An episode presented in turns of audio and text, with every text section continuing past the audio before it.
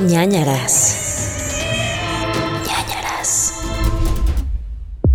Hola amigos, bienvenidos otra vez a ñañaras podcast. Bienvenidos al podcast favorito de Lorena Herrera. ¿Por qué de Lorena No Herrera? sé, se me ocurrió.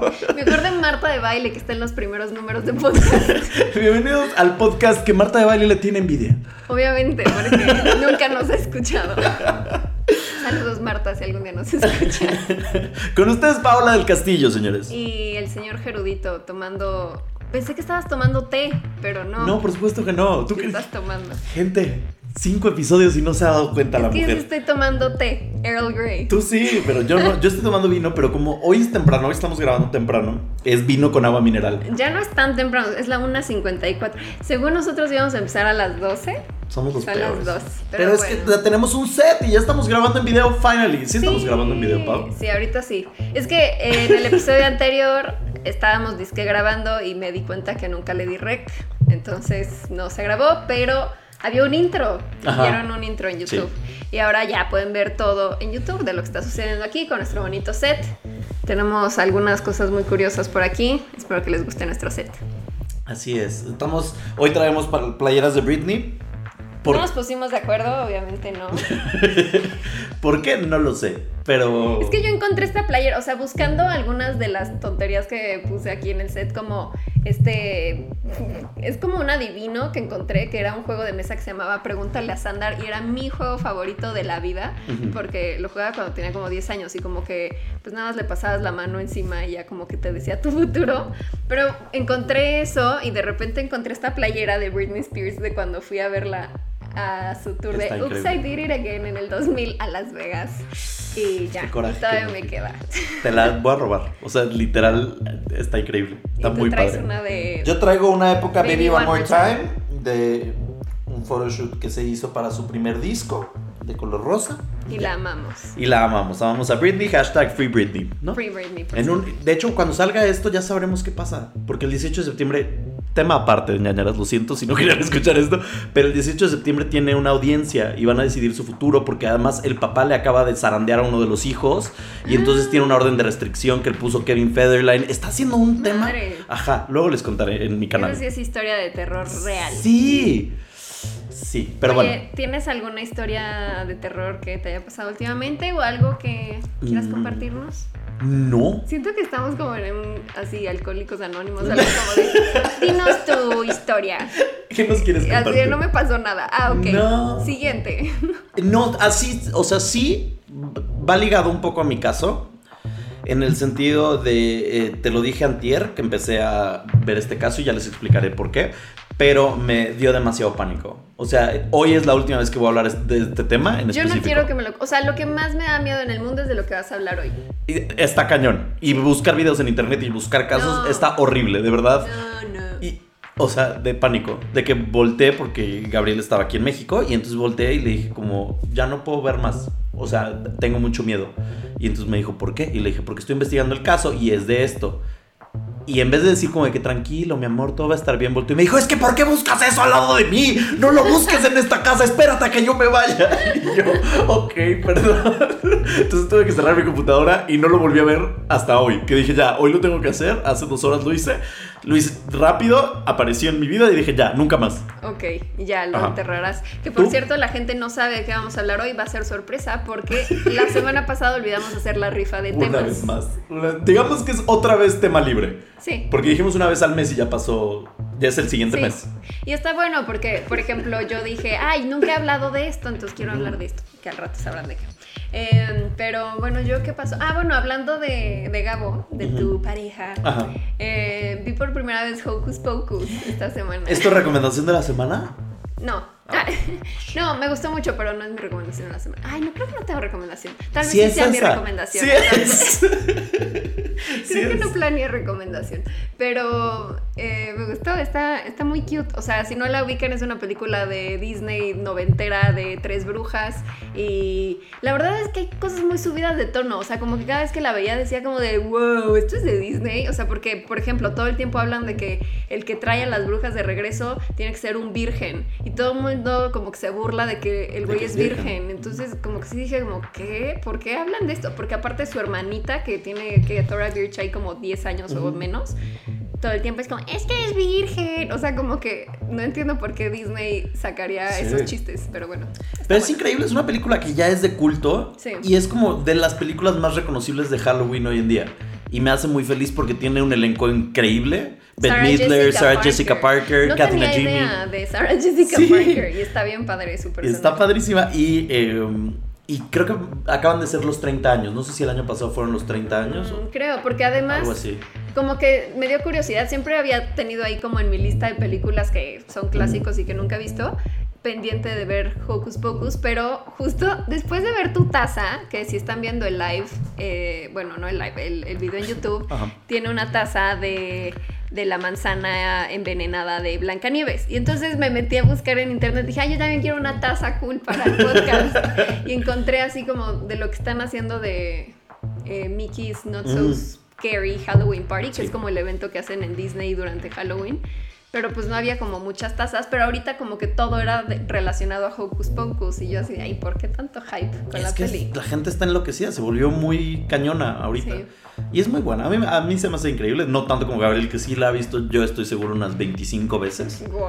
O sea, de repente cuando no tiene nada que hacer me dice, es que estoy viendo Hocus Pocus y yo, ya te la sabes. Sí, ya, ya sabes qué va a pasar. Ya, o sea, sí, ya. Eh, pero sí, muy buena película y todo bien. ella. Igual, o sea, por ejemplo, Sarah Jessica Parker, su personaje es como súper promiscua. De Sí, que de repente se encuentran al güey que va ahí manejando el autobús y se le sienta encima. O sea, sí es como de wow, Disney, neta, órale. Sí, creo que en los noventas como que Disney se atrevía a muchas más cosas que hoy día. Estaban más relajados. Pero no sé si es Disney o que ya como que la gente estamos como, bueno, no sé si estamos, pero ya la comunidad social es como, la sociedad ya está como muy intensa. De no, eso es ofensivo. Tal no, vez. eso es ofensivo. No, entonces Disney ya está como siendo extra cuidadoso. Sí, ¿sabes? porque acuérdate que antes era de que metían sus chistes ahí escondidos de que si sex en, En el, Rey, León, la, el dildo en la, el castillo de, Ajá, de la sirenita. Ariel, sí, o sea, como que cosas ahí medio subliminales puercas. Sí. Entonces sí, como que Disney andaba de doble moral antes. Pero Así bueno, es. te queremos, Mickey. Esa es tu recomendación de la semana, por Es mi cierto. recomendación, por cierto. Era mi anécdota de la semana y mi recomendación. Dos en uno, matándolas. Sí. muy bien. Um, yo no tengo recomendación de la semana porque, de nuevo, estuvo Gabriel aquí. Y porque lo digo, porque me dice, le digo, ¿quieres ver una película? Ay, sí, pues vamos a ver una película. Y le digo, ok, vamos a ver Oz, o podemos ver Ma, o podemos ver no sé qué. Y entonces volteó y me dijo, ¿por qué contigo todo tiene que ser de terror, Gerardo? Y le dije, "Am, no lo sé, perdón. Entonces terminé viendo como Men in Black. Ah. Internacional.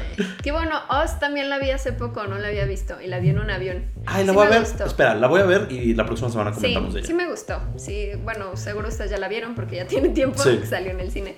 Pero está buena, Mm. chécala. Y eh, empecé a ver Mindhunter con ¿Te base gustó? en tu recomendación. Me está gustando, me quedé dormido porque Es empecé lenta. a ver ayer a Es las 2 de la mañana. Entonces me, me quedé dormido en el tercer episodio. Pero bien, me gustó que hablaran del Coed Killer, de Ted Bundy. O sea, como que eso me gusta. Tenías razón. Y em, mi recomendación de la semana, la estuve pla- planeando hoy mientras me bañaba, es Goosebumps. ¿Por qué? ¿Por qué Goosebumps? Porque hay muchas personas allá afuera que no conocen esta serie de libros de R.L. Stein que se llaman Escalofríos. Son increíbles, son unos grandes libros porque cada uno trata de cosas diferentes. Existe una película que acaba de salir hace como tres años con Jack Black películas. y la segunda que salió hace el año pasado, que no es tan buena, pero em, son como eh, introducir a los niños al terror y se lo puedes regalar a tus sobrinitos, a tus primitos, a tus hijos, a quien sea. Y es creo que una buena manera de introducirlos al mundo del terror. A mí me encantaban de chiquito. Eh, había uno que se llamaba Say Cheese and Die, que me fascinaba. Había otro que se llamaba The Haunted Mask, que se ponían una máscara que era como la máscara de Jim Carrey. Y me gustaba mucho. Eh, The Blob That Ate Everyone, no sé, había muchas cosas, un reptil en el sótano, muchos libros, muchas cosas. Dense la oportunidad de descubrir esta joya. Y esa era mi recomendación de la semana que pensé. Es que yo nunca leí los libros, más bien veía la serie Ajá. y yo soy team Le temes a la oscuridad. Es que la serie creo que sí es mejor Le temes a la oscuridad, excepto en el episodio de los superhéroes. El episodio de los superhéroes de, su- de Goosebumps es muy bueno. Te lo voy a pasar. Solo de Le temes a la oscuridad me gustaba el de. Creo que el de los vampiros vecinos era de Le temes a la oscuridad, Sí. ¿no? No, era de Goosebumps, más bien. Vampiros vecinos. No sé, bueno, era como de que se mudaban unos vampiros ahí súper ucranianos. Bueno, no sabían que eran vampiros, pero los niños Creo que protagonistas Sí. decían como, ay, son muy raros, solo salen en la noche y están pálidos. Y empezaba todo el mundo en el pueblo a tener como unos chupados. Sí, ahí era en Le el temes a la oscuridad. Bueno, ese Creo que era de hecho de los primeros episodios de Le Ahí está, entonces no, no me gustaba Goosebumps. A ver, solo me gustaba el del, el del muñeco ventríloco, ¿cómo se llamaba? Eh, eh, ay, lo acabo de leer. Pero ese, Tammy, Tammy, Flammy, Tammy. horrible. Sí, estaba muy creepy. Bueno, ese hombre, que de hecho es, es uno de los villanos de las dos películas de Goosebumps. Es que no las vi tampoco. Las voy a ver. Vela, Voy vela a de ver tu Jack Black. Está buena, está Voy a divertida. ver tu recomendación. De verdad, yo la pasé muy bien. Em, ahora voy a estar todo el episodio pensando en el nombre del maldito muñeco, gracias a ti. Em, porque además tenía un, un, un muñeco gemelo que tenía como un nombre igual, pero le cambiaban una letra. Lo voy a buscar en Gracias. este momento. Ya, no Te puedo. agradezco No muchísimo. puedo. Entonces, esa es mi recomendación de la semana para todos ustedes. eh, para que puedan, por favor, introducir a más gente. ¿Slappy? Slappy, gracias. Y su, y su hermano gemelo se llama Snappy. O sea, esos son como la ardilla de Animaniacs, ¿no? También se llama Slappy, ¿no? Slappy, sí, Sí. la tía, no sé qué. La tía Slappy. La tía. ¿Y el niño cómo se llamaba? Chip. ¿No? No, Chip. Chip y Dale. No. Ay, ya, no sé. Todos confundidos. Gente, hagan su investigación antes de hacer ñañaras. ¡Qué bárbaros! ¿Cómo Estamos ser? investigando el terror, ¿no? ¿Cómo se llama la ardilla de Animaniacs? Ay, gente, si ustedes vienen aquí a este podcast por información fidedigna y por datos certeros, están en el lugar equivocado. Discúlpense que los, disculpen que se los diga ahorita. Em, pero bueno, recomendaciones de la semana, anuncios parroquiales. Abrimos el grupo de ñañers. Sí. Es de las cosas más bellas que existen en esta tierra. Sí. Eh, porque además justo esta semana, que ustedes que están escuchando ya fue hace dos semanas, probablemente, hubo un huracán que iba a llegar a las playas de Tampico y se desvió No. una vez más. Y todo el mundo está diciendo que son aliens. Entonces fue como, nos ha llegado muchas fotos, muchas cosas de gente diciéndonos como, tenían razón, es cierto, no sé qué. Y está padrísimo. Y gracias a todos los que pertenecen a este grupo de ñañers y siguen perteneciendo. Es muy sencillo, está en nuestra página de Facebook, se ponen, ahí dice como entrar al grupo y se meten y ya pueden entrar hay como tres preguntitas que pongo porque ahorita pues como que puse ese filtro de seguridad, pero todo el mundo, estoy aceptando a todo el mundo, da igual. Más adelante ya seremos más como perritas. ¿Sabes? Selectos. Selectos porque queremos que sea una comunidad bonita y bien. Y además, pues, si alguien quiere ser como administrador y quitarnos un poco de la chamba, también adelante, nos avisa. Y pues no sé, me gusta mucho porque vemos muchos casos. eh, su- suben fotos, suben sus testimoniales, suben cosas y pueden platicar ahí de ello. Entonces, eso era lo que te quería comentar de anuncio parroquial. Creo que tenía algo mm, más. Sí, sí, hay un comentario que quería leer eh, rápidamente. Y dice que fuera anónimo, entonces lo voy a dejar anónimo. Ok. Hola, buenas noches. Me da mucho gusto formar parte del fandom de este podcast desde el principio. Qui- Quisiera hacer un comentario sobre el capítulo 2. Yo vivo en Tampico, Tamaulipas. No, no clavamos fierros en la tierra para que no llueva. y es cierto el fenómeno de los huracanes desviados. Realmente no sé si sea una coincidencia, los marcianos o López Obrador, pero a mis 25 años y toda la vida viviendo aquí, nunca de los nunca me ha tocado presenciar la fuerza de un huracán. Sí, hay un día del marciano que se festejó por primera vez en 2013 y teníamos una estatua, pero la robaron. Para decepción de muchos, la verdad es que nadie pela el día del marciano. Ah. Em, solamente cuando pusieron la estatua y sí fue mucha gente y mu- había muchas personas disfrazadas, pero después de eso ya muy pocas veces se volvió a ver. Sí me consta que los huracanes siempre se desvían entre 12 y 24 horas antes de tocar tierra firme en Tampico. Hemos tenido varios casos de avistamientos colectivos de naves o esferas. Ha, ha pasado en el mercado y cuando yo era chico pasó uno a medio desfile de 20 de noviembre, así como casos de avistamientos de OSNIs, objetos submarinos no identificados. Wow. Cerca de aquí hay un pueblo llamado Aldama, Tamaulipas, donde hay un cenote conocido como la Poza de Zacatón. Los locales y las zonas cercanas cuentan muchas cosas muy misteriosas de ese lugar, pero ese es tema para otro día. Me quiero enfocar en un tema eh, que resulta jalado, que es Tampico no es zona de temblores ni de chiste y por ahí del 2007 de pronto tembló y nunca en la vida había temblado en Tampico y la gente se sorprendió. Entonces, em, lo, lo que está padrísimo es que sí es cierto, no estamos diciendo mentiras. Sí. Dos, eh, que hay una El persona día del marciano. corroborando el día del marciano. Y no tres, que los ovnis, al o los ovnis, los de Amupac, se dedican a detener huracanes, pero no terremotos. Entonces, para que tengamos eso en mente. Y, y pues ya, creo que es todo lo que tengo sobre avisos parroquiales del grupo. Recuerden seguirnos en nuestras redes sociales que son. Gracias a nuestro anónimo que nos mandó su mensaje. Muchas gracias. Ah, síganos en redes sociales que son Nanaras Podcast, Facebook, Instagram, Twitter. Y ya, básicamente eso es todo. Y vas a empezar con tu caso el día de hoy, que dinos de qué es esta semana. Mi gente, pido una disculpa porque este tema sí es un tema que me da pavor. Sé que a ti también. A mí también lo odio, lo odio. Eh, no sé por qué lo hice. No, yo tampoco. O sea, y me pareció una buena idea cuando lo dijiste porque no lo habíamos cubierto, pero se me hace la cosa más horrible. Es más, voy a ir por un rosario ya. ¿De verdad así de fuerte estamos? Sí. Ok, tráelo. No importa, yo lo suave. El tema del día de hoy es la posesión, ¿ok? Les voy a explicar cómo empezó todo esto. Eh, no tenía tema, ¿no? Entonces, como bien sabes, no hicimos la rifa, les pido una disculpa, trataremos de acordarnos al final de este episodio. Entonces, no quise repetir con una categoría y estaba escuchando la música. La música, estaba escuchando música en mi Spotify. La música. La música. Y empezó a sonar El amor coloca. ¿Por qué esto es interesante? Porque me quedé pensando, ay, mira, es de Mónica Naranjo. De Mónica. Y dije, de Mónica, demonios, no he hablado de demonios. Entonces, gracias a Mónica Naranjo por no. eso. ¿Es Te serio? lo juro por Dios. De Mónica. Tal vez ella es un demonio De encubierto. Mónica Naranjo. Mónica. Y entonces me dio mucha risa y dije como que sí, de Mónica. Nunca hemos hablado de demonios en el programa. Es amiga de Siniva Siniestra. de esa amiga siniestra, siniestra. Y me puse a, a buscar tipos de demonios porque dije, debe haber demonios divertidos. Y sí, encontré muchos, pero no encontraba como, ay, algo que me jalara. No hay divertidos. Todos los demonios son. Sí hay divertidos. Luego tendremos, eh, eh, podemos hacer un siguiente episodio donde te hable de demonios que encontré divertidos. ¿Sabes los que se me hacen los más horribles que se tratan de hacer pasar como por niños? Esa se me hace la cosa más creepy, horrible. pero es que hay unos que puedes como, ¿cómo se llama? Cuando los conjuras. Ajá. Hay unos que puedes conjurar para diferentes situaciones, así como de que, ay, quiero que llueva mañana y conjuras un demonio para eso. No, Entonces, no lo hagas. sí hay algunos divertidos. Bueno, X O sea, no. Tlaloc era un demonio, no era un dios. El dios del. Depende de dónde lo veas, ¿sabes? El dios del trueno Thor es un demonio. No, Chansey es la contraparte. ok. Chansey, el demonio hace que llueva cuando no quieras que llueva, ¿sabes? Cuando dejaste tu ropa en la azotea, ¿sabes? Esos son los demonios y que cuando quieres que fructifere tu cosecha es cuando hablas a Tlaloc. Ok. ¿ok? Bueno, mm, el punto es que no encontré algo que me encantara. Después hablaremos del demonio. Y entonces eso me llevó a posesión demónica, lo cual me llevó a exorcismo. Y entonces, el punto es que este es un tema que me da mucho miedo. Y, y les voy a leer lo que puse aquí. Admito, es un grave error empezar a buscar casos de posesión y no se los recomiendo. Eh, hay muchos videos y relatos en internet. Entre ellos voy a mencionar unos cuatro que me parecieron divertidos.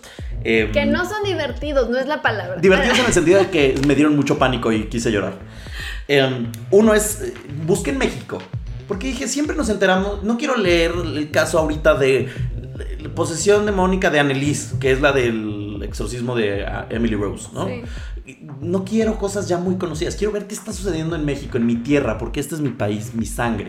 Mi gente. Mi gente, gente que buena, que trabaja, que- Sueña, alcanza y ¿Qué vas a vive. Y vive de frente. y vive de frente. Eh, bueno, entonces encontré un video. Lo peor es buscar exorcismo y posesión en YouTube. Lo peor que puedes hacer es como No. Asqueroso. Bueno, había un joven en Montemorelos, Monterrey, que se llamaba Said y empieza a hablar en lenguas y así está tirado como en una silla de corona y empieza como "Ah", y llegan los policías y los policías no se le acercan, o sea, que le dan Sí, no pánico. mames, ¿no? Y este, ese es uno, pero no encontré como la historia total. Dije, vamos a buscar más. Encontré, por ejemplo, una mujer que está en Aguascalientes que se está comiendo una Oreo y está hablando como FaceTime con su novio. De que, ay, sí, no, mi amor, no sé qué, la chingada. Está comiéndose su Oreo y de repente, como que está en su- se avienta a su cama y de repente se le cae el celular y se ves como el celular. Eso está un poco truqueado y por eso dicen que es falso Sí. el celular como que enfoca justo sus manos y la puerta. Y entonces las manos se le empiezan a retorcer y empieza a ser como... Y, y como que de repente nada más como que le hace... Y ya como que regresa del trance y se cierra la puerta de un portazo. Y entonces la mujer se apanica y corre y se, y se sale del cuarto. Y eso es lo que se ve. Pero qué raro, o sea, porque justo te pasaría así caminando de tu Oreo mientras te grabas, ¿no? Ajá, no, es lo que dicen ellos. Y porque el, el celular justo grabó, como que grababa la puerta que se iba a azotar. Sí. Y porque si te levantas corriendo a panicar, no te llevas tu celular. ¿Sabes? Como que entonces, no sé, pero de todas maneras ves el video, te cagas para adentro. O sea, horrible.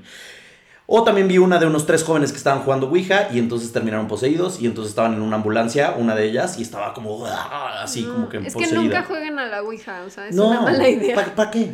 No. ¿Por qué? Bueno, em, entonces, específicamente, eh, quiero aclarar que probablemente sea la última vez que toco este tema en el podcast. Muy bien, me parece una buena idea. Pero podemos tener en el futuro, pensé, invitados y decirles, ay, te toca hablar de posesión demónica. y que nos hagan el trabajo sucio. ¿Qué opinas? Te toca a ti. Bueno, eh, el punto es que voy a hablar de posesiones demónicas mexicanas. Eh, en México, la posesión y el exorcismo es un tema muy común, desde el caso ya conocido y televisado de la actriz pornográfica Sabrina, ¿te acuerdas de esa? Que se ¿Qué? volvió... ¿A poco esa le entró un demonio? Sí, que se volvió súper viral. O Porque... sea, era la que tiene unos... Unos chichones. Sí, unos ahí. megacocos. Ajá. Y este. Y que le están como exorcizando la bruja de Zulema en Catemaco y así. Ay, y no, entonces que dice como, lámeme la panocha, puta. ¿No te acuerdas de eso? Gente, busquen No. ese video en YouTube. Lámeme la panocha, puta. Perdón que sea tan elegante, pero pues es lo que dice. Y se volvió súper viral. Súper viral. Todo el mundo lo No. conoce. Sí. Ahorita te lo pongo. Terminando el episodio, quiero que veas a Sabrina Vale. con eso. Pero bueno, desde eso hasta el exorcismo magno de San Luis Potosí. Aquí empieza nuestro caso oficialmente. Hace cuatro años, casualmente en San Luis Potosí, hicieron un exorcismo magno donde Avengers Style se reunieron un cardenal, un arzobispo, un exorcista y un grupo de sacerdotes para librar a San Luis Potosí del mal. ¿Cómo? Estoy hablando de hace cuatro años, o sea, estamos hablando de 2015. No te estoy hablando de hace 20 años, ¿ok? Pero, por, o sea, fue como, como que habían muchos casos de posesiones o por qué se les ocurrió No, hacer no, eso. ojalá. No. Nada más fue una Eh, incentiva de ellos, así de... Fue una incentiva de ellos porque había demasiada violencia y decían que esto era culpa de los, de los demonios. Ay, no. Entonces, eh, lo cual, la neta digo que me parece perfecto porque al final del día queremos que San Luis Potosí esté libre, sea bueno, porque nos ha dado cosas increíbles que mencionaré. Las enchiladas potosinas. Enchiladas potosinas número uno, Número- los huicholes número dos y Ana Bárbara. Eso nos ha dado San Luis Potosí, no necesito más en mi vida. ¿Ok? Em, bueno, entonces, eh, se reúnen y practican un ritual de exorcismo en una catedral para que no existan eh, divorcios, violencia, ajustes de cuentas de narcotraficantes Ok. y lo mejor, abortos. Ay, o sea, ¿qué tiene que ver eso con el... Llegaremos ahí, llegaremos ahí porque el aborto es un punto importante y clave de esta historia. Ok. Eh, ¿Por qué abortos? Uno de los periodistas católicos, existen periodistas católicos, me acabo de enterar el día de hoy. Sí, como... Sí, hay como muchos sitios de, Mm. de noticias católicas. Prensa católica, al parecer. Bueno, se llamaba, o bueno, se llama no, Roberto O'Farrell. No está relacionado con, Richie O'Farrell, por lo que entendí. Y decía que en Ciudad de México se han practicado más de 120 mil abortos. Y esto, obviamente, significa que son sacrificios humanos para los demonios. Ay, no. Sí, porque esto se lo dijo una vez Ángel, que es un hombre de Morelia poseído. ¿Quién es Ángel? Preguntarás tú. Te noto, noto confusión en tu, en tu ser. Ángel. Ángel V, no tenemos nombre de, no tenemos su apellido, es originario de Morelia, Michoacán, de donde Andrés Navi y Damajé. Eh, es de los casos recientes más sonados de exorcismo en México. Ángel tiene una licenciatura en mercadotecnia, 43 años, dos hijos y cuatro demonios en su interior. Ay, no. ¿Cuatro? Cuatro, cuatro. ¿Y cómo se le metieron? Llegaremos a ese punto. Eh, aquí puse pobre, pero lo peor debe ser tener dos hijos. ¡Qué poca! Yo me imagino, oye. La mayoría de los religiosos que lo trataron dijeron que él es una prueba mexicana irrefutable de posesión. ¿Ok? ok. ¿Cómo se le metieron los demonios? ¿Ves cómo tengo todas tus preguntas? Te conozco también que sé lo que vas a Muy preguntarte. bien. Todo comienza, te quiero transportar, como cada episodio, esta vez a 1999. ¿Estás ahí? Ajá. Spice Girls. Sí. En el 2000 de Natalia Lafourcade. Spice up your life. Ajá, twist, uff. Ok, perfecto. Eh, tiene 30 años, Ángel, y estaba en un autobús. Se sube a un autobús y de repente siente que se sube al autobús una entidad malévola. Que no la vio, pero la sintió. O sea, el señor era ya como medio sensible para esas cosas. ¿o? Pues no sé, no sé cómo se siente una entidad malévola, supongo que sintió. Bueno, Y entonces sintió que se le pone enfrente a esta entidad malévola y siente como le clavan una estaca en el pecho y le Ah. empiezan a abrir la caja torácica. ah, Así lo sintió. ay, me dio como escalofrío. Sí, sí, está en- cañón. En la caja torácica. A lo que yo puse, ¿habrá pagado su pasaje? ¿El demonio? ¿O o por ser demonio no paga pasaje? Dudas importantes que me, que me, que me salen. Ángel pensó que era un infarto, que le estaba dando un infarto. Sí, pues sí. Y estaba en un autobús donde, sí, eh, donde sintió esto y no le y, y- y a los dos segundos como que ya estaba bien. Sintió que le abrían la caja torácica, dijo tuve un infarto, no sé qué. Bueno, ya todo en orden. A los días de esto, todo lo que comía vomitaba, sentía agujas en todo el cuerpo, hipersensibilidad, o sea que si se metía a su cama, las sábanas lo raspaban, no podía respirar bien, poco a poco dejó de caminar bien y cada vez que dormía se despertaba a los 20 minutos, 30 minutos o cuando podía dormir mucho tiempo tenía terrores nocturnos. O sea, que se imaginaba cosas. y Veía así. demonios, veía diablos, veía cosas, tortura, todas esas cosas. Ajá. Ahí poco a poco pasó, est- eh, esto fue como agravándose hasta que empezó a tener trances en los que hablaba en lenguas desconocidas y perdía la memoria. Fue a los médicos y le dijeron que no encontraban cuál era el problema, le hicieron radiografía, le hicieron análisis, le hicieron todo. No tienes nada, mijo. Un primo suyo, que era sacer- sacerdote, se le acerca y entonces le da los santos óleos, que es cuando ya te vas a morir. Y le dice, pues ya, mijo, ya fuiste, ¿no? O sea, no sabe nadie quién tienes, va y te vas a morir, ¿no? Y en vez de morir, Ángel mejora. ¿Por qué? Porque pues, los santos óleos es como... La verdad no tengo idea. No voy a mentir sobre mi religión, pero... Pues es como el último Ajá. sacramento que Ajá, te pero dan, como que es como una mega... absolución de tus Ajá, pecados exacto. y ajá. Mm. Es como un mega conjuro mágico, en el que... o sea, Te dieron un ungüento mágico, un bálsamo para el alma. Em, pintura con santos óleos. A ver. Em, disculpe, no quiero ser hereje, o cómo se dice eso, cuando eres mala onda con la religión. ¿Ateo? Ah. No, porque eso es cuando no crees. Sí, hereje, hereje. No quiero ser hereje, no quiero ser mala onda y yo respeto todas las religiones y así. Recuerden que este es un programa de comedia, gracias, bye. No me manden odio, no me maten. Em, empezó a ir a, a- a misa diario, empezó a mejorar.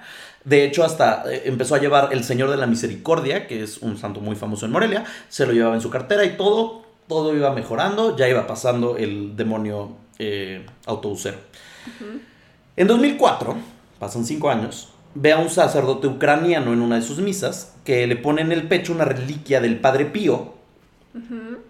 Y Ángel dice que sintió muchísima paz por unos minutos y de repente se cayó al suelo y sintió que algo le empezaba a arañar por dentro, o sea, como, como si real estuviera algo tratando de salir y que de ahí las cosas empezaron a empeorar otra vez. Buscó ayuda con sacerdotes de todo México, estuvo ahí buscando por, iba a Ciudad de México, iba a Durango, iba a Morelia, iba a Guadalajara, venía un sacerdote, lo iba a ver y así. Tengo escalofríos. Y todo esto hasta que llegó uno, eh, un sacerdote en Ciudad de México que le dijo, eh, una persona te intentó matar con un maleficio, pero no lo logró porque tú eres muy creyente y eres muy querido en tu parroquia. Entonces por eso no te mató, pero pues sí se te metió algo, mijo. 2007 es cuando llega Ángel en a su peor momento. Sigue hablando en lenguas, sigue teniendo blackouts, se le hincha el cuello, empieza a gruñir y básicamente hace todo lo que yo hago cuando estoy crudo. Cuando la señora dijo que eras un vampiro. Cuando la señora dijo que era un vampiro, exacto. Mm, Contexto del 2007, regresando al tema abortivo, la iglesia en estos momentos está peleando mucho con el gobierno porque el- están tratando de hacer la despenalización del aborto, ¿no? Ángel, eh, el aborto le, le importa muchísimo. El aborto es algo para Ángel increíblemente importante porque como buen hombre con NIV le interesa mucho decidir sobre el cuerpo de las mujeres porque él puede, ¿no? Porque Sí. Y entonces a Ángel le duele tanto este tema que se ofrece como víctima eh, por el aborto a Cristo. Entonces dice, eh, Cristo te ofrezco mi vida y mi cuerpo, pero que no se apruebe el aborto. O sea, no como víctima, como sacrificio. Ajá. Ajá. Se ofrece a Cristo y dice, toma mi cuerpo, toma mi alma, toma mi vida, pero que no se eh, despenalice el aborto, que no se haga legal, por favor. Ok. Eh, como sabemos, eh, sí se despenaliza el aborto en el 2007. Se, se aprueba eh, esta legalización y en vez de que Cristo tome su cuerpo, pues como ya tenía ahí un demonio autobusero, entran otros tres demonios vivaracheros que en mi mente son pro, abor- pro aborto y además usan bandanas verdes en el cuello. ¿Por qué bandanas verdes? Porque él dijo como de que, ay, que, que, que ya, que nadie puede abortar. Y entonces en mi mente fue como que demonios feministas fueron como de que vamos a entrar al cuerpo de este hombre, ¿no? Esas son las cosas que tengo que pensar para que no me dé miedo este tipo de casos. Y en mi mente también estos demonios se parecen a, los fantasmas de Casper. ¿Te acuerdas Ay, los sí, tíos de Casper? uno gordito uno gordito, uno uno, largo. flaco, así Ajá. como. Esos son los tres, pero con bandana Obvio, verde al sí, cuello. Me encanta. Feministas. Ay, sí, están más cute porque no me quiero imaginar lo que ese hombre tiene Sí, dentro. exacto. Pero no sé si sigue vivo, no quiero spoiler. Em, básicamente, eh, ellos entran al cuerpo como si fuera un Airbnb gratis. Viven ahí. Y el hombre tiene que dejar su empresa de publicidad a su mujer, porque está casado, tiene dos hijos, como te decía. Y un día, de la nada, sueña con el Papa Francisco en una túnica roja. Cuando se despierta al día siguiente, prende la tele, está el Papa Francisco con una túnica roja. Entonces dice, esto es una señal de que tengo que ir a ver al Papa Francisco. Aquí entra Juan Rivas. Juan Rivas es un sacerdote, no, perdón, un padre de los, de los legionarios de Cristo. Ay, Se me fue, perdón, qué pena. Eh, se apiada de él y Juan Rivas dice, lloro, porque siento que es mi rey, ¿sabes? Entonces le dice como... que- Yolo. Claro, o sea, Ángel, no hay pedo, tipo, te llevo a Roma. Te llevo a Roma, conoces al Papa Francis, Frank es mi cuate, no hay un pedo, tú tranquilo, eh, buscamos los bookies de paso. Y, y Y entonces... yo aquí persinando.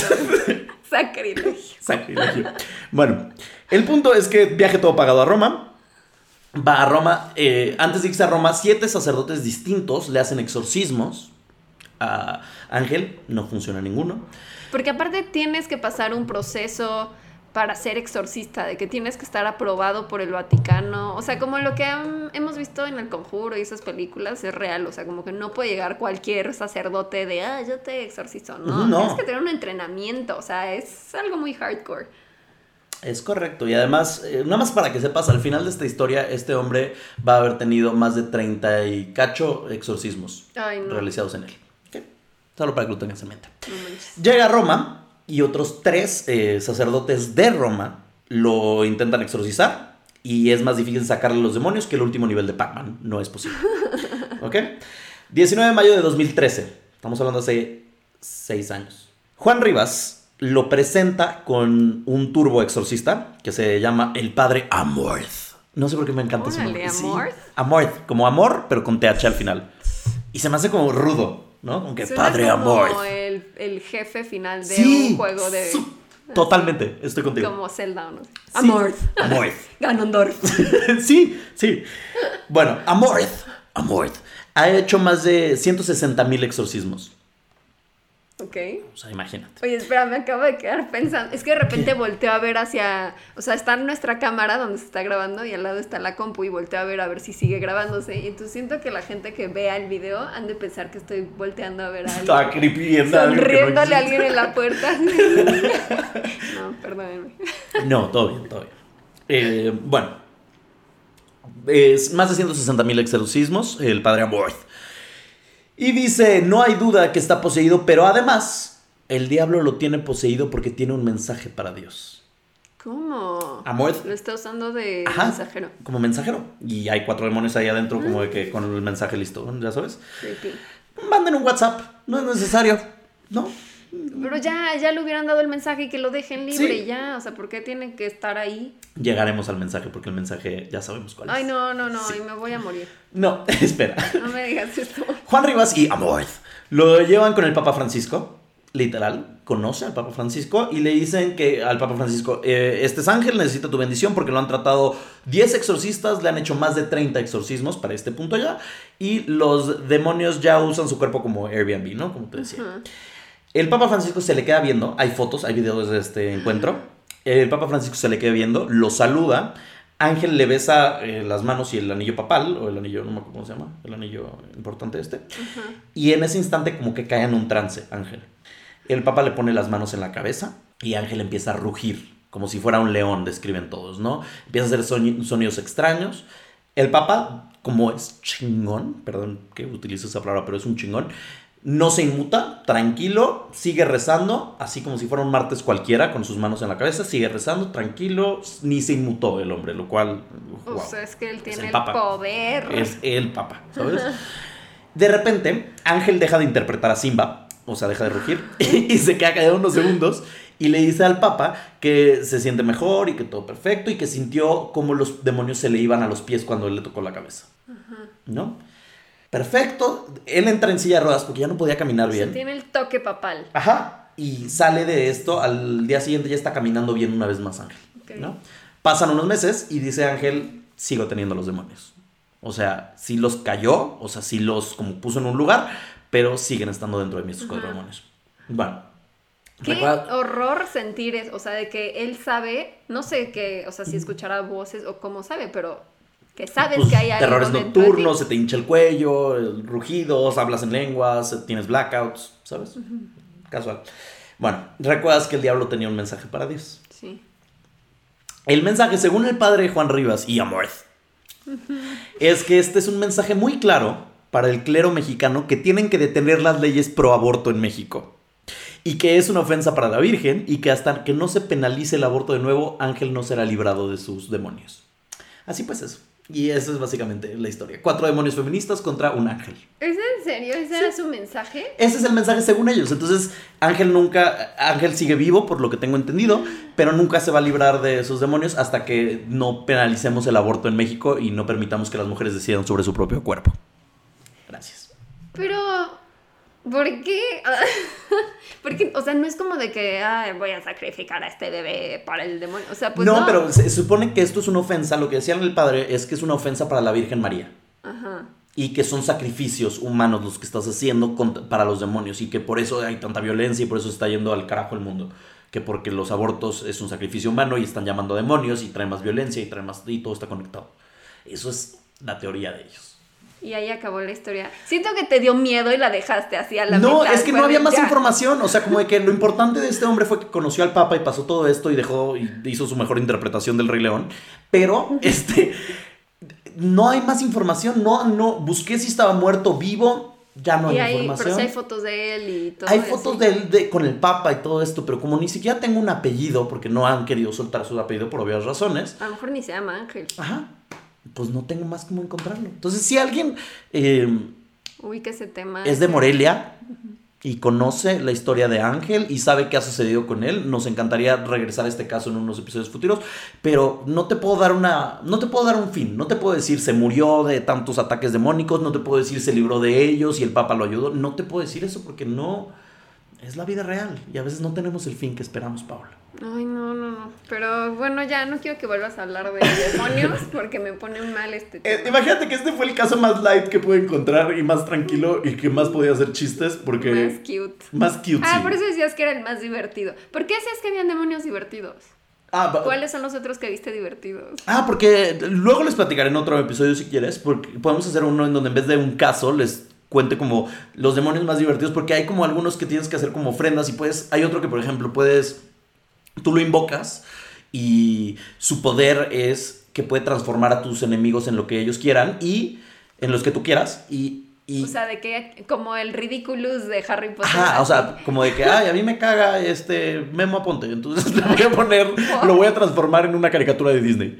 Y se vuelve una caricatura de Disney, pero él nunca va a saber que fue caricatura. La única persona que lo vas a saber eres tú, que lo invocaste. Él siempre va a pensar que fue una caricatura de Disney toda su vida.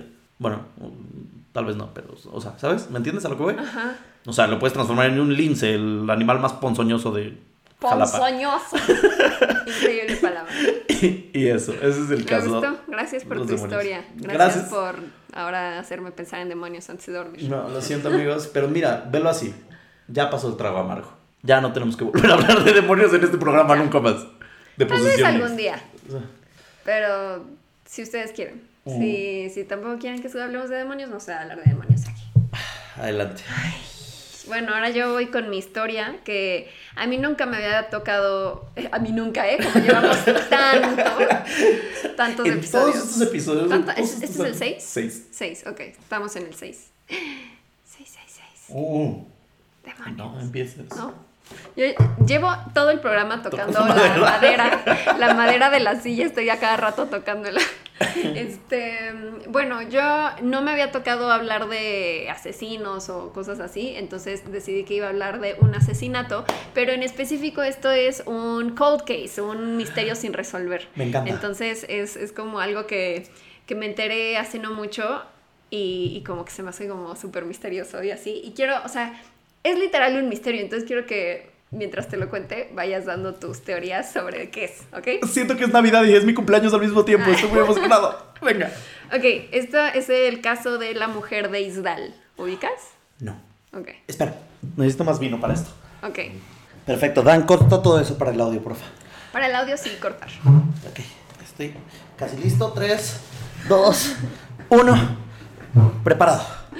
Ok, entonces, la mujer de Isdal, ¿no ubicas qué es? No tengo idea. Mujer Isdal. Ok. Es un caso que lleva 50 años sin resolver. Es uno de los misterios más antiguos de Noruega. Tampoco es como que sea mucho porque no hay mucho crimen en Noruega. Entonces es como el caso, El caso de. Noruega. Eh, quiero que te transportes al año de 1970. ¿ok? Estoy ahí. ¿Estás ahí? Perfecto. Eh, esto sucede en la ciudad de Bergen. Por favor, no empiecen con bromas con eso. Pero Bergen. Bergen. Estamos en Bergen, eh, a 460 kilómetros de la capital, que es Oslo. Y este es, Bergen es una ciudad muy pequeña y está rodeada de montañas. Y cerca, en esas montañas, hay una zona llamada el Valle de Hielo, eh, que en noruego se dice Isdalen. De ahí Isdalen. viene lo de la mujer de Isdal. Ah. Isdalen. Eh, pero también le han llamado a este lugar el Valle de la Muerte porque ahí solía ir la gente a suicidarse en la Edad Media. No sé por qué específicamente en la. Edad Media, pero Por- no, no, lo que me preocupa es por qué tienes que tener un lugar designado para irte a suicidar. pues no sé, también por ejemplo en el bosque, bosque de de, Japón? Que está por el monte Fuji, también ahí se van a suicidar. Pues no sé, pero ahí sí se iban a suicidar. O tal vez tenía que ver como con ritos paganos, pero ac- acordémonos que ahí era zona de vikingos y como que hacían rituales paganos, como en la película de Midsommar, que ya... ¿Ya la viste? No, se estrena aquí creo que el 20 de septiembre. Entonces, yo creo que cuando salga este podcast ya es por esas fechas. Por esas fechas. Bueno, pues eh, además de que se, sui- se suicidaban en ese bosque, en la actualidad es un lugar peligroso porque han habido muchos accidentes de gente que hace hiking y pues han habido algunas muertes ahí. Hiking, o sea, de cuando se van ahí como, no escalar, ¿cómo se dice? Como, Eh, cam- paseo, caminata en. es que no es, no es, no es escalar, pero sí, o sea, como... Como Caminata un- de bosque. Una caminata ruda. Caminata de que sí ruda. tienes que como que trepar algunas piedras y Sí. así, ¿no? Más fuerte. Em, bueno, pues teniendo esto en mente, a un hombre no le importó, fue un mal padre de familia y dijo, voy a llevar a mis hijas a hacer hiking a esa zona, al Valle de la Muerte. Entonces estaba con sus hijas ahí en el Valle de Hielo el 29 de noviembre ¿Por de qué no ir a la 1970. feria? ¿Y por qué si sabes que se llama el Valle de la Muerte? ¿Por qué las llevas ahí, no? Mijas, ¿qué quieren ir hoy? ¿Disneylandia o el Valle de la Muerte? ¡Valle de la Muerte, papá! sí. ¿Por? Entonces fueron ahí a hacer hiking el 29 de noviembre de 1970 y les empezó a llegar un olor a quemado. Entonces una de las niñas se puso a investigar y vio que entre piedras que habían ahí como de, de alguna montaña que se había como deslavado, entre las piedras vio lo que era un cuerpo quemado y entonces se espantaron y se regresaron a la ciudad a informar a la policía. Cuando la policía llegó, identificaron que se trataba de una mujer, eh, estaba acostada boca arriba y todo su cuerpo, ropa y cara estaban completamente quemados, así que no podían identificarla. Y lo curioso es que no había... Los dientes no, los dientes estaban bien. Pero no había récord dental en los 70 Vamos a llegar a eso en algún punto. Ajá. Sí. Pero eh, bueno, no la podían identificar a primera impresión porque pues ya no, su cara estaba desfigurada y eh, les llamó la atención que no había ninguna fogata alrededor. No es como de que, ay, es que hizo una fogata y se cayó. y O sea, así. fue quemada en otro sitio y fue llevada ahí. Mm, No, ok, ok, no. perdón, me estoy adelantando. No, porque a- aquí viene lo Ajá. siguiente. Alrededor del cuerpo habían varios objetos. Aquí van los objetos. como club. Sí. Habían 12 pastillas para dormir, Ok. Una botella de un licor barato, como el que tomas tú. Ah, ¿De qué hablas? Mi vino es finísimo, es de cartón. dos botellas de agua de plástico, Mm. como el, el agua que le acabas de echar a, a tu vino. Ok. No eran, o sea, dos botellas de agua de plástico normales, así ya medio ¿Llenas o derretidas. vacías? Ah, no, no dice. No dice, pero sí se habían derretido un poco por el fuego. Eh, un contenedor de pasaporte de plástico, botas, ella, bueno, ella traía puesta eh, botas de lluvia, un abrigo de lana, una bufanda, unas medias de nylon, un paraguas, también estaba ahí al lado un paraguas, una bolsa, una caja de cerillos, un reloj de mano, dos aretes y un anillo. O sea, como que no tiene sentido nada. Es una señora ahí que está nada más tirada. Es que estoy tratando de pensar cómo podría incendiar, incendiar a alguien con esos ítems. ¿Sabes? O sea, nada. Pero creo que, o sea, sí, nada más, nada más necesitaría como que el vino barato y los cerillos. Y las Sí. pastillas de dormir. Y con eso ya la armé. Pues no sé, pero Ok, ve, ajá. también hay alrededor del cuerpo habían rastros de papel quemado y abajo del cuerpo había un sombrero de pelaje que tenía restos de gasolina. Entonces ahí sí ya como que había gasolina de por medio y teníamos los cerillos. Entonces hubo ahí algo raro. Em, todo esto se vuelve más extraño porque absolutamente toda la ropa de la mujer y todos los objetos que encontraron no tenían ninguna etiqueta. Todas se las habían quitado, se las habían removido. Entonces nada de, o sea, ni las botellas, ni la ropa, nada tenía etiquetas. Como para que no supieran qué era. Ah, porque ¿no? en esa época las etiquetas no era como de que, ah, tu etiqueta de la ropa, era tu etiqueta con tu nombre. No sé. Sí, según ¿Sí? yo, en los 70 era como. Les encantaba como personalizar las cosas. Entonces les ponían como que a los calzones como de que tus iniciales y como que a tu ropa le ponían como de que tus nombrecitos. Como cuando Lorraine piensa que Marty McFly se llama Calvin Klein por sus calzones. Exacto, por eso, por eso mismo, porque en esa época era normal, en los 50, 60 como que sí eh, personalizaban su ropa, ¿sabes? Sí. O sea, se me hace más lógico eso a que un ex gerente de Sara estuviera como loco cortando etiquetas, como de que no. Pues no sé si era, o sea, por el nombre o lo que sea, aunque sea de que, ah, es que mi, mi ropa la compré justo así en Ajá. Zara y pues ya no sabemos por qué le cortaron la etiqueta, entonces ni idea de dónde es la playera. Bueno, el punto es que aún hay más misterio, porque tres días después la policía descubrió que esta mujer había dejado dos maletas en la estación de trenes de Bergen. Y lo descubrieron entre algunas cosas porque encontraron eh, huellas dactilares entre los artículos que encontraron en esas maletas que eh, coincidían con las huellas del cuerpo que encontraron. O sea, el, el cuerpo, aunque estaba ch- chamuscado. Sí, sí, le, se- le- le le pudieron sacar un poco de parcial de las huellas.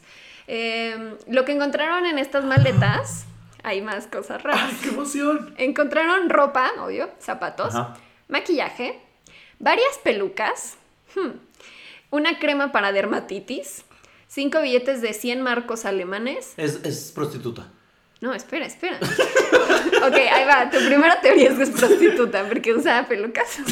Pues no sé, usaba pelucas, tenía billetes, este, dermatitis, se cuidaba la piel, este, no sé. Ok. Prostituta, drag queen. Prostituta. esas, esas son mis dos opciones hasta el momento. No sé si habían muchas dragas en, en Noruega en los 70. Por eso la incendiaron. Ok, habían monedas de Noruega, Bélgica, Inglaterra y Suiza. Agente. Habían Secreta. mapas, calendarios, unos lentes para ver, pero los cristales no tenían aumento, o sea, eran falsos. Tenía unos lentes de sol de donde sacaron las huellas. Cosméticos, una bolsa de una tienda de zapatos local y lo más interesante es que había una libreta llena de letras que parecían formar códigos escritos a mano. Agente secreto. A huevo es agente secreta.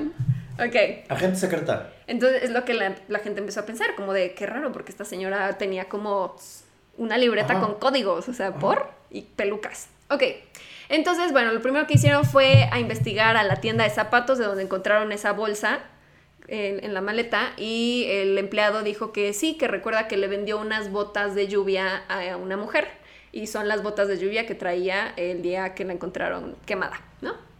Eh, de igual manera que con el cuerpo todas las etiquetas de todas estas pertenencias de la maleta habían sido removidas. Entonces, por ejemplo, la, la crema, que en esa época creo que sí necesitabas como que tuviera prescripción médica, ya sabes, como la etiqueta pegada con tu nombre, no tenía eso, también se la habían quitado. Eh, cuando hicieron ¿En la la... maleta se lo habían quitado? No, o sea, todas las cosas que estaban dentro de la maleta tampoco tenían etiquetas. O sea, no fue el que la quemó, fue ella. Ella no usaba Ella. etiquetas. Ella quitó todas las etiquetas, Ella. al parecer. Ella. Porque no sé si es mujer todavía. Eh, ¿Sí es no, sí, sí es mujer, Ah, sí es mujer. Ella. Cuando hicieron la, la autopsia de la mujer, descubrieron que murió de respirar monóxido de carbono, así que aún estaba viva cuando fue quemada. Pero le dieron pastillas para dormir. Entonces estaba noqueada. Encontraron moretones en su cuello y creen que puede que haya sido por una caída o un golpe. Ok. Así que seguro hubo como un Forcejeo. un forcejeo antes. Y en su estómago encontraron que había consumido entre 50 y 70 pastillas para dormir.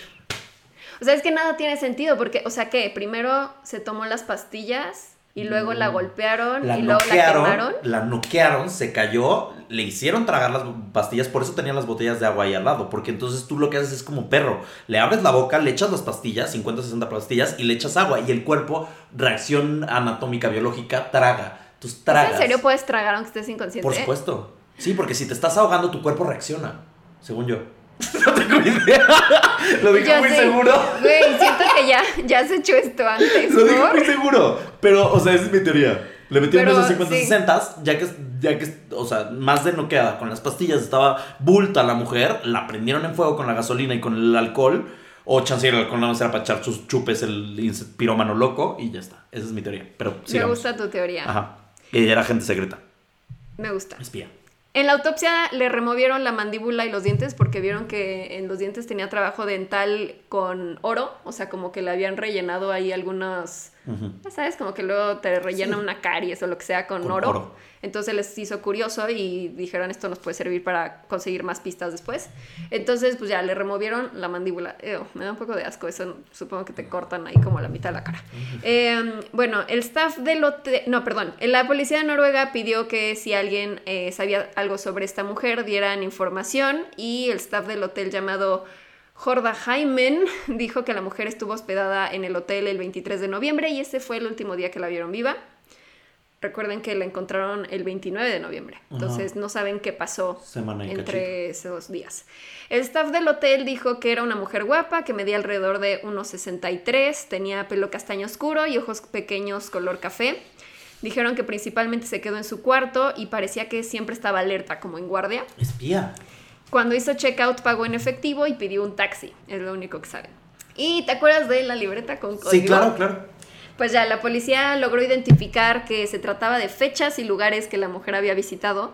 Analizaron su letra y llegaron a la conclusión de que había sido educada en Francia o en algún país vecino, que se me hace muy cañón que puedan descifrar eso por ver el tipo de escritura que tiene.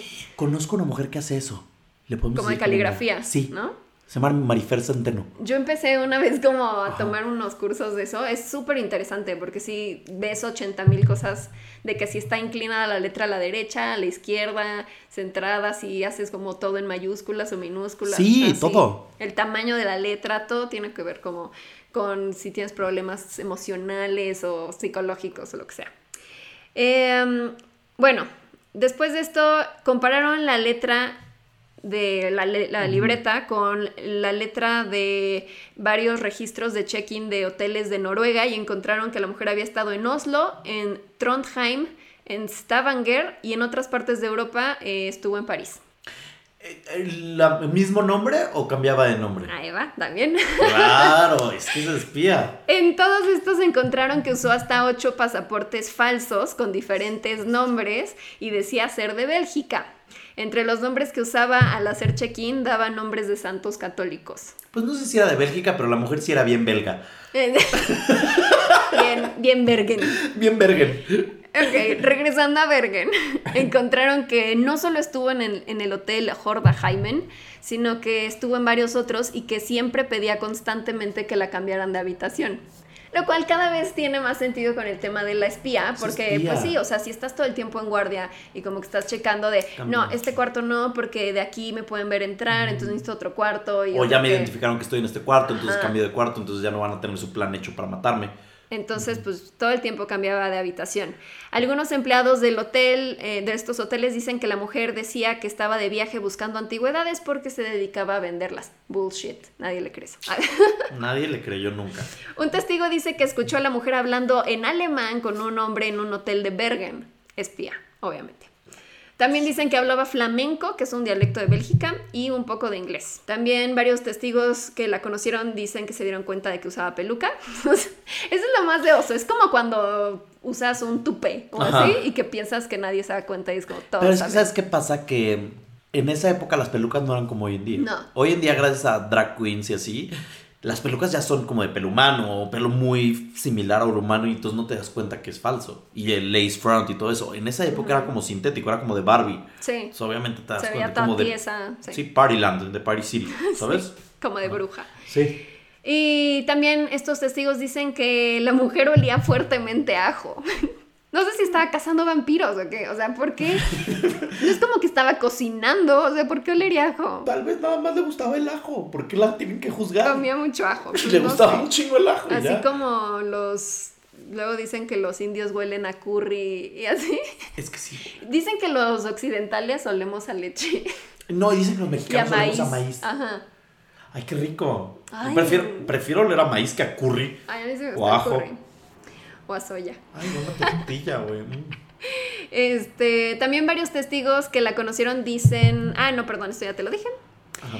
Con base en todas las descripciones y el análisis de su cuerpo, hicieron un retrato hablado de ella que circuló por muchos países a través de la Interpol. Un año después decidieron cerrar el caso y concluir que se había suicidado. Obvio no, al ingerir las pastillas para dormir, aunque muchos creen que obviamente se trata de un homicidio. Pero, Pero ¿por qué si se suicidaría? Porque ahí.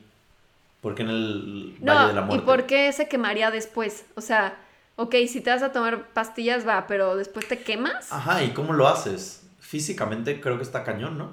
O sea, te echas las pastillas y antes de que hagan efecto te echas gasolina y ya cuando te estás quedando dormido prendes el cerillo. Yo creo que sí estaba inconsciente cuando le prendieron fuego, porque pues normalmente cuando hay como mm, víctimas de incendio, o sea, tipo los que murieron en Pompeya o lo que sea, siempre acaban como en posición fetal, como tapándose la cara y así. Y esta mujer estaba boca arriba, así, tiesa. O sea, estaba inconsciente y ya como que ya le estaban haciendo efecto las pastillas. Yo creo que ni se dio cuenta, pero sí respiró No, es eso y se ¿Cómo murió. va a ser un suicidio eso? Obviamente no es un suicidio, pero como No que forma. cerraron el caso, dijeron ya, se ve suicidó. Sí. Finalmente la mujer fue sepultada el 5 de febrero de 1971 y eh, la sepultaron en Bergen en una tumba sin identificar. Le dieron una sepultura católica por los nombres de santos que usó al hacer check-in. Ay, qué lindo. La teoría más popular es que era una espía, porque justo esto fue durante la Guerra Fría y se dice que según documentos de la Defensa Nacional de Noruega, muchos de los movimientos de la mujer corresponden con pruebas ultrasecretas que se hicieron del misil Penguin, que es un misil antibuque creado en Noruega en los años 60, con apoyo de los Estados Unidos y de Alemania Occidental. Y también en esas fechas eh, hubo muchas actividades de... eh, o sea, en, en esa época habían actividades en Europa de la agencia de inteligencia de Israel Mossad. Entonces dicen, a lo mejor también era de Mossad, pero pues no creo, porque dicen que a lo mejor era de Bélgica o de Francia, o sea, porque no es de Israel, no sé, no, no tengo idea. Pero en los últimos años han habido nuevos hallazgos porque han reabierto el caso. ¿What? En 2005, un Ajá. hombre reveló que en 1970 él tenía 26 años y que cinco días antes de que encontraran el cuerpo, él iba caminando hacia el Valle de la Muerte y que eh, se le hizo muy extraño que vio a una mujer caminando en la colina y le llamó la atención que iba vestida más como para una reunión ejecutiva que para estar ahí haciendo hiking y que iba caminando delante de dos hombres que llevaban abrigos y dice que lucían ellos como del sur de Europa. Eh, y aquí hay una cita textual del hombre que dice, cuando nos cruzamos, ella me miró a los ojos, me pareció que estaba entre asustada y rendida. Los hombres estaban a unos 20 metros. Al mirarme creí que ella iba a decir algo, pero no lo hizo y entonces miró detrás suyo y miró a estos hombres que estaban a su espalda. Estoy seguro que sabían que la estaban persiguiendo. Pero el hombre dice que pues al final como que no hizo nada y llegó, o sea, regresó al pueblo y le dijo a la policía y le dijeron como de, ay, ya no fue nada, olvídalo. Pero pues luego encontraron el cadáver, no sé por qué nadie unió esas piezas como de, o tal vez lo silenciaron, no sé. Eso me suena más lógico. Está muy raro. Y luego en 2016 reabrieron el caso y en 2017 empezaron a hacer algunos análisis de ADN con sus dientes, que es justo lo que me preguntabas, que cómo habían identificado de sus dientes. Eh, revelaron nuevos hallazgos gracias al estado que tenían los dientes y literalmente por las cosas que había comido mientras estuvo viva.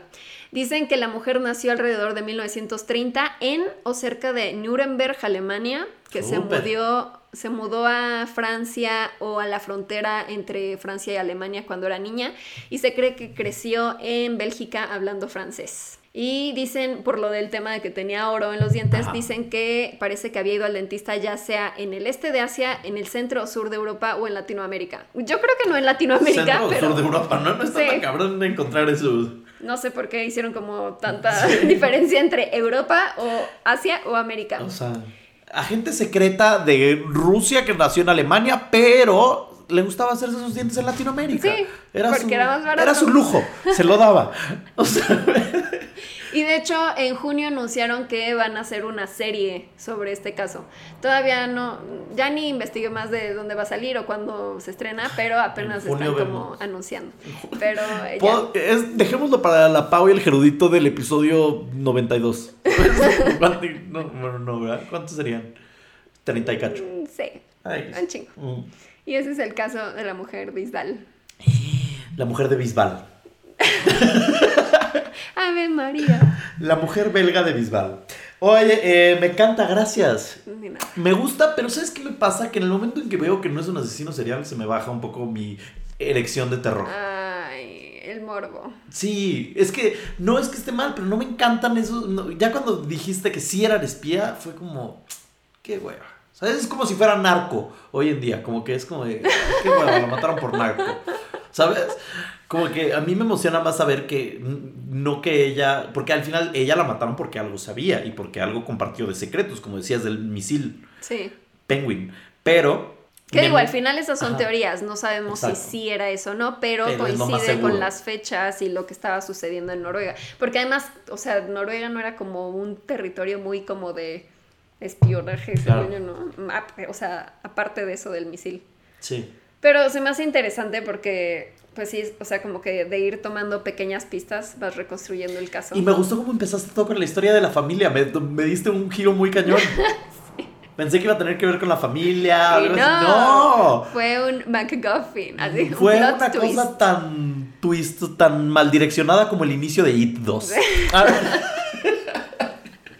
Perdón, ya la vi, no me gustó. Es- bueno, tenemos que hacer varias cosas. No se me va a olvidar el día de hoy. Tenemos la rifa, Ok, historia del público, ok. historia del invitado. Va. ¿Podemos agregar a la rifa este como teorías Sí. de conspiración? Eh, a ver, permíteme.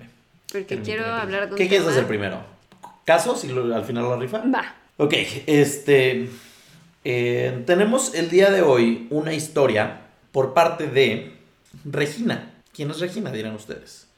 Regina es la bella voz de ñañaras que inicia todos estos episodios. Y también tenemos historias del público que podemos leer, que ustedes nos han estado mandando a nanaraspodcast.gmail.com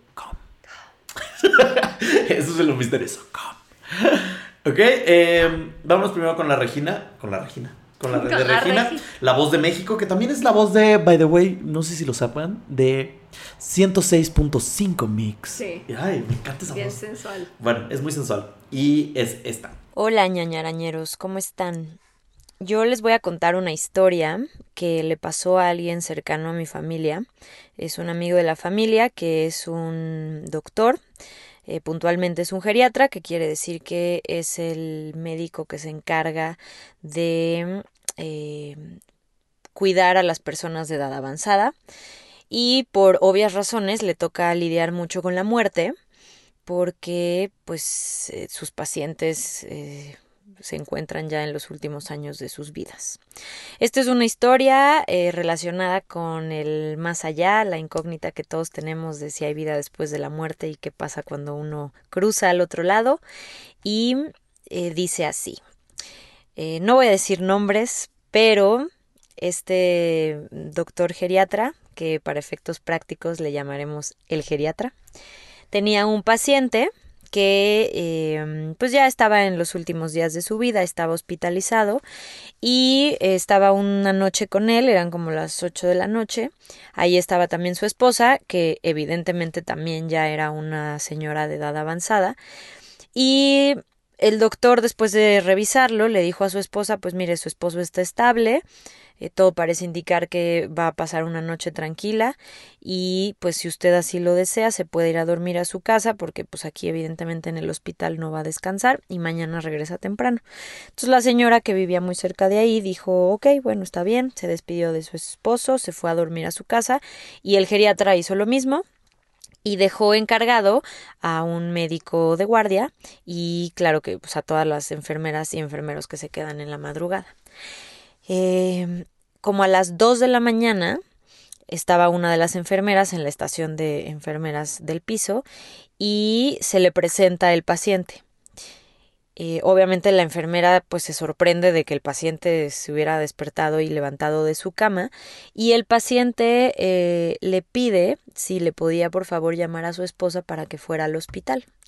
Entonces la enfermera le da hasta un poco de ternura de pensar, no, pues seguro le extraña, ¿no? Y entonces, claro sí, señor, con mucho gusto. Eh, le llama a la esposa y la esposa llega eh, al poco rato al hospital, entra al cuarto con su esposo y a los al, par de horas después sale y le avisa a la enfermera que pues su esposo acaba de fallecer. Entonces la enfermera, como es el protocolo, le avisa al médico de guardia y el médico de guardia entra al cuarto pues a revisar que efectivamente ya no tuviera signos vitales y cuando empiezan a revisar los aparatos y demás eh, pues hay algo que lo sorprende y, y lo saca mucho de onda entonces deciden hablarle al geriatra entonces el geriatra eh, le dice, oiga, pues ya murió el paciente. El geriatra dice, bueno, pues asegúrense nada más que, que todo esté en orden. Eh, yo llegaré más, más al rato al hospital. Y entonces el residente, perdón, sí, el médico de guardia le dice, eh, doctor, tiene que venir.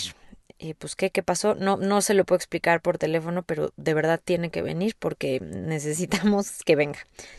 Entonces el geriatra pues se lanza al hospital, llega al hospital eh, pues busca al, médico que había estado de guardia y cuando lo ve se da cuenta que el médico de guardia está realmente eh, sacado de onda, o sea, está muy pálido, este, está muy nervioso, no entiende nada, entonces pues ¿qué pasó? A ver, explícame, tranquilo.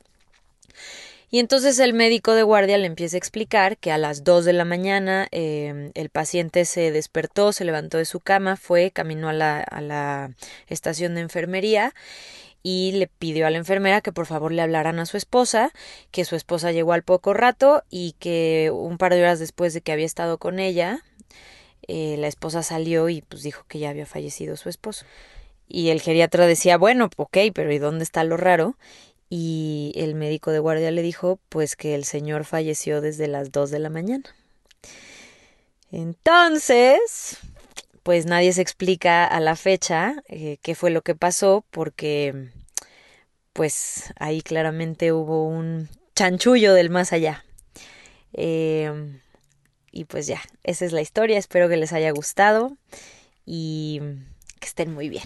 Ay, pero está bonita, la verdad. Está linda del más allá, despedir. pero sí me, o sea, sí me dio un poquito Sí, de... desde que dijo que se había parado y se había salido de su cama, dije, está muerto.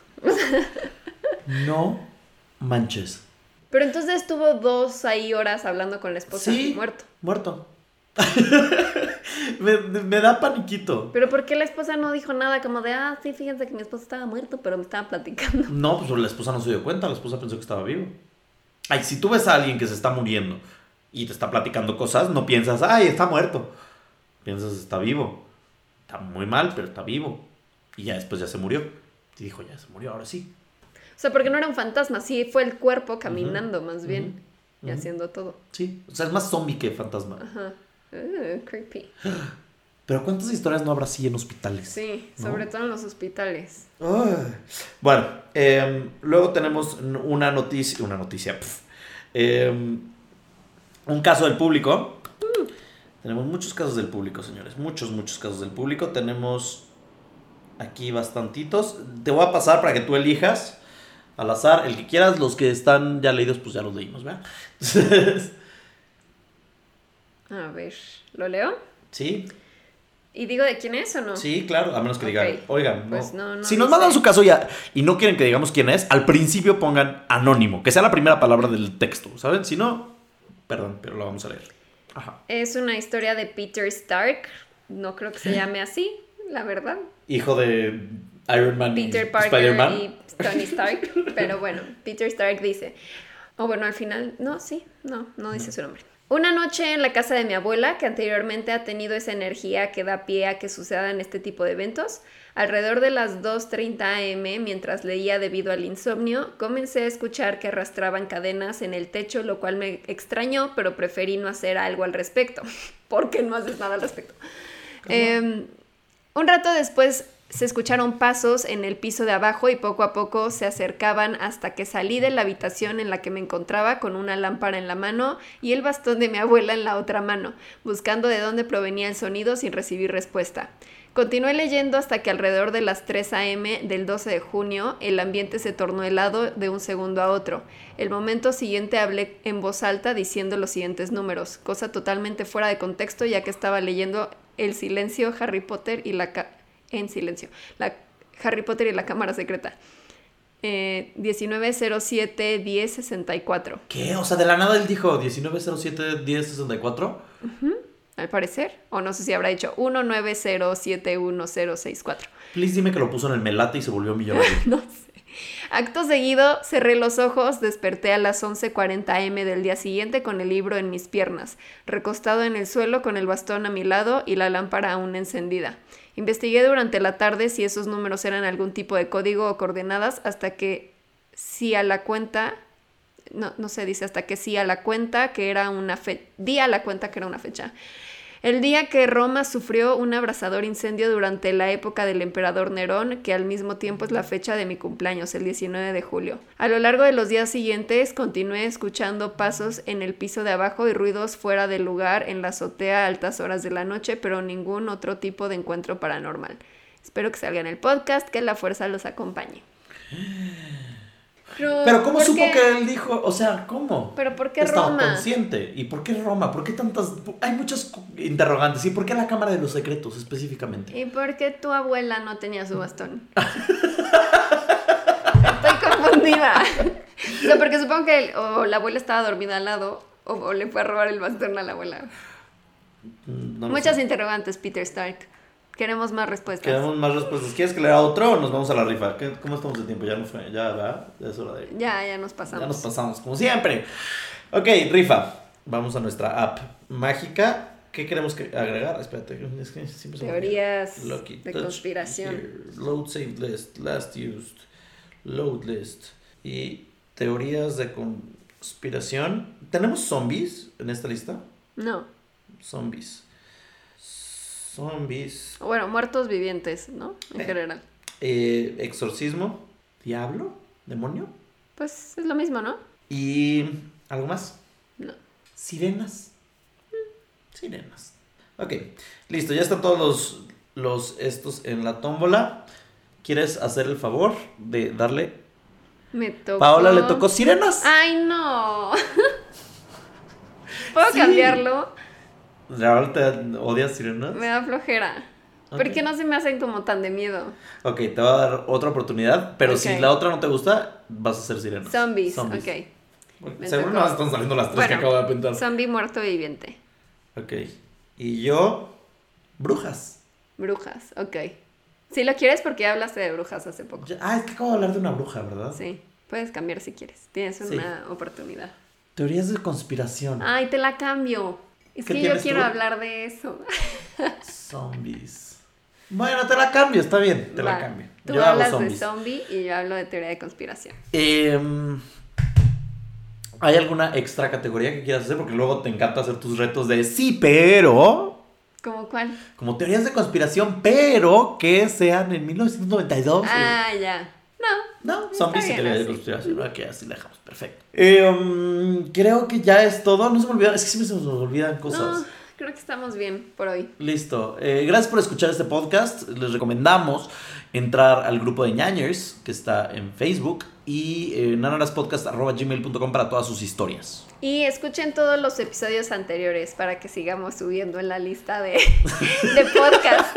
Porque ya volvimos a bajar. Ya volvimos a bajar, nos fue muy mal. Pero eh, recomiéndenlo. Suscríbanse al este, pónganle follow, eh, pónganle calificación así de que 5, pongan comentarios en Apple, eh, ¿cómo se llama? Apple Podcasts. Pónganle como de que, ay, el mejor podcast de la historia, o algo así, para que pues eso nos ayude también a subir en estas listas. Em, frase para despedir. ¿Cuál va a ser nuestra frase para despedir el día de hoy? Eh, Los muertos regresan, ñañaras. Mm, ah, yo voy a decir, demonios, terminó otra vez. ¿Viste? Doble sentido. Demonios. Demonios. Muchas gracias amigos por escuchar y nos escuchamos la próxima semana. Los queremos. Adiós. Bye. Ñañaras. Ñañaras.